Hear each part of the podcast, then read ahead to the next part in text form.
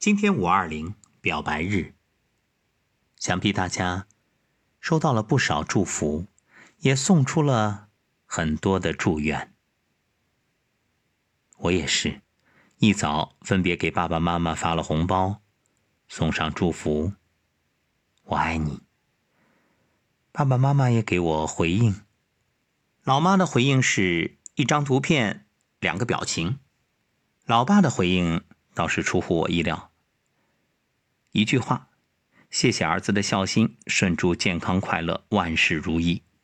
要知道，老爸是轻易不表达的人，挺好。然后呢，老爸还发来一篇文章。其实，老爸平时分享给我的内容，我基本上都不看，因为太多了，根本看不过来。不过今天这篇文章我打开了，打开一看。许久之前就看过的，尽管如此，还是从头到尾又看了一遍。和第一次看一样，依然是泪湿眼眶。所以决定在今天的声音疗愈与大家分享这一则故事，这一则让人感动的故事。故事的名字叫。伟大的放弃。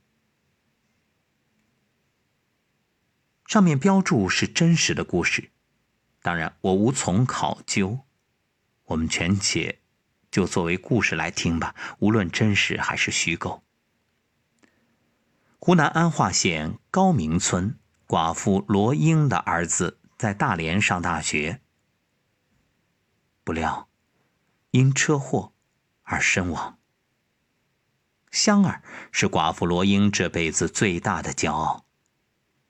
在罗英去料理儿子后事时，因这位母亲的放弃，让一个悲剧有了昂扬的走向，有了让人感动、让人钦佩、出人意料的结局。话说两年前，乡亲们在村口敲锣打鼓给香儿送行，嘱咐他好好读书。将来接你妈去城里享福，你妈一个人将你拉扯大，不容易呀。两年之后，乡亲们在村口含着眼泪给香儿的母亲罗英送行，纷纷对他说：“一定不能放过那个撞香儿的司机，他把你们这个家给毁了。”乡亲和亲戚，还有要陪罗英到大连去的。可罗英想了半天，一一谢绝。他怕人一多心就乱。从湖南安化县高明村到安化县城，又从安化县城到长沙，再从长沙到大连，将近三千公里的路途，罗英坐了整整两天一夜的车。本来大连方面让他坐飞机。可一打听价格，罗英觉着，算了，能省就省省吧。沿着儿子香儿上学的路，最远只到过镇上集市的罗英，一路打听着，总算坐对了车。坐在座位上，汗还没擦干，罗英的眼泪就唰的一下落了下来。不出来不知道，这世界那么大。他的香儿从穷乡僻壤走出去，真是太不容易了。到了大连火车站，香儿的老师、同学，还有肇事方公交集团的领导，以及肇事司机小付都来接他。公交集团和学校都为他安排了宾馆，可他却要求到司机小付家里去看看。让其他人先回去。对于这位母亲的要求，大家唯一能做的就是满足。公交集团领导叮嘱小付：“甭管人家怎么闹啊，你得受着。人家唯一的儿子没了，怎么闹都不过分。”罗英来到小付家，五十平米不到的房子，住着一家五口：小付的父母和小付一家三口。孩子刚上幼儿园。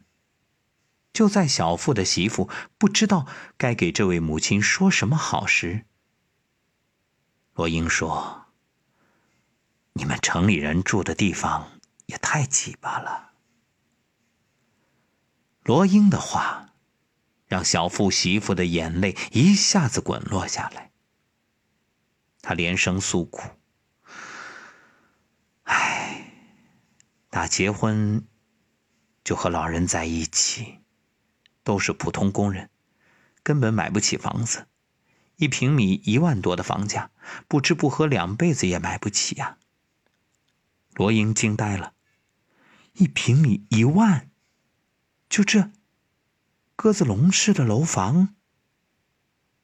小富媳妇接着说道：“可不是，小富一个月工资两千都不到，一个月只休三天，没白没黑的跑，跑的公里数多，还能多赚点跑的公里数少就少赚，从赶上公交司机以来，从没有睡到自然醒的时候，生生落下一个神经衰弱的毛病。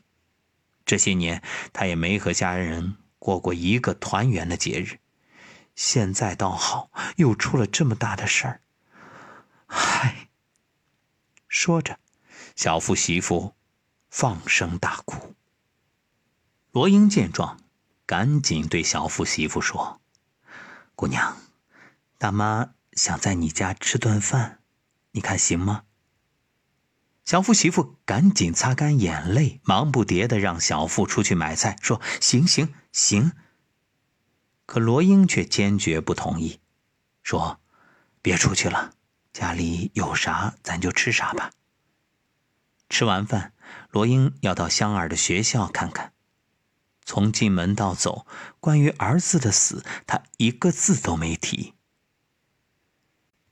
来到学校，香儿的同学领着他，把香儿生前上课的教室、睡过的寝室、留过足迹的地方都走了一个遍。校方聘请了强大的律师团，主要目标是两个：一个严惩肇事司机，第二就是最大限度的争取经济赔偿。罗英却没有与律师见面，只是把香儿的系主任叫出来，对他说：“主任，孩子给你们添麻烦了，我可能还得麻烦您一件事儿，请您帮忙把儿子的尸体早些火化，再派一个和儿子关系好的同学，领着我和香儿，把大连好吃的他没去过的地方。”都转转。其余的事儿我自己解决，不能再给学校添麻烦了，也不能再让孩子们为香儿耽误学习了。系主任还想说什么？罗英接着说道：“香儿昨晚托梦给我了，孩子就是这么说的，咱们就听他的吧。”罗英把香儿的骨灰盒。装在背包里，像抱着婴儿那样，用一天的时间将滨海路、金石滩、旅顺口走了一遍。一天下来，香儿的同学眼睛都哭肿了，可这位母亲却一滴眼泪也没掉。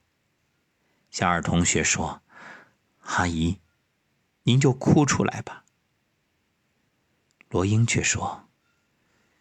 香儿四岁就没了爸爸，从那个时候开始，我就没在香儿面前掉过泪。孩子看见妈哭，那心得有多疼啊！第二天，小房四处找不到罗英，原来他去了公交集团。对于这位母亲的到来，集团做好了各种准备。已经将公司按交通伤亡惯例赔偿的钱，还有肇事司机小付个人应当赔付的部分，都装在了信封里。他们想，家属能接受就接受，接受不了，那就只能走法律程序了。为了不让气氛太激烈，集团领导没让小付露面，几位领导带着一个律师来见罗英。领导们都做好了这位母亲痛不欲生、哭天抢地的准备，而从下车到现在，罗英却表现得过于平静。领导们知道这是暴风雨来临前的平静，反正自己这一方人多，每个人说一句好话也足以抵挡一阵。结果呢，罗英和公交集团领导的见面没超过十分钟，掐头去尾，真正的对话不过五分钟。他说：“各位领导，我请求你们两件事儿。第一件。”希望你们不要处分小付师傅。第二件，小付师傅睡眠不好，请帮我转告他一个偏方：猪心切成片儿，加十粒去核的红枣，拌上盐、油、姜煮熟，早晚熬着吃，一个月肯定管用。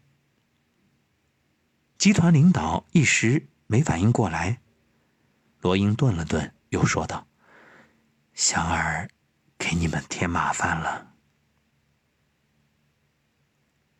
罗英走了，对集团领导非要塞给他的钱，他怎么也不肯收。他说：“这钱我没法花，把小付师傅的那份还给他。城里车水马龙的，行人不容易，开车也不容易。”罗英走了，比来的时候多了一件东西，那就是香儿的骨灰盒。他小心的将香儿抱在怀里，看上去像一尊雕塑。公交集团上上下下都震惊了。不久，集团出资买了整整两卡车的米面油，向高明村进发。尽管走之前，他们已经想到那是湖南一个偏远农村，可真正到了目的地，还是被真实的贫穷景象惊呆了：破败的房屋与校舍，孩子们连火腿肠都没见过。罗英家的房屋有几根柱子支撑着，摇摇欲坠。罗英带着公交集团的人，挨家挨户的送米送油。他说：“大家伙儿，你们看啊！”我说的没错吧？人家的心眼好着呢。一行十五人，走的时候，除了把回去的路费留下来，其余的钱大家都拿了出来。大家恨不得把罗英一年的吃穿用都给准备好。时至今日，车祸已过去多年。却依然每年都有大连人络绎不绝的来到高明村，不光是公交集团的人，还有获知此事的其他人。他们不仅来看望年岁渐长的罗英，也为这个村庄做着力所能及的事：投资修路、修建校舍。香儿是寡妇罗英这辈子最大的骄傲。而正是这位母亲的放弃，让一个悲剧有了昂扬的走向，有了出人意料的后来。这是一位早年失去丈夫，而后又失去延续香火唯一正在读大学的儿子，地处边远而又闭塞的乡村中的一名普普通通的农妇。他高尚的心灵境界和传统道德素养，着实让人感动，也令人汗颜。人们不得不扪心自问，并思考：究竟是什么使他具有如此高度的冷静、忍受、宽容、从善、理解、换位思考、将心比心？怎么会有如此的道德风范呢？也许。正因为地处闭塞，才使这个村庄数千年来的传统道德修养没有被丢掉，也没有遭到侵袭。在这个特别的日子，五二零，我想对罗英这位伟大的母亲说一声：“我爱你。”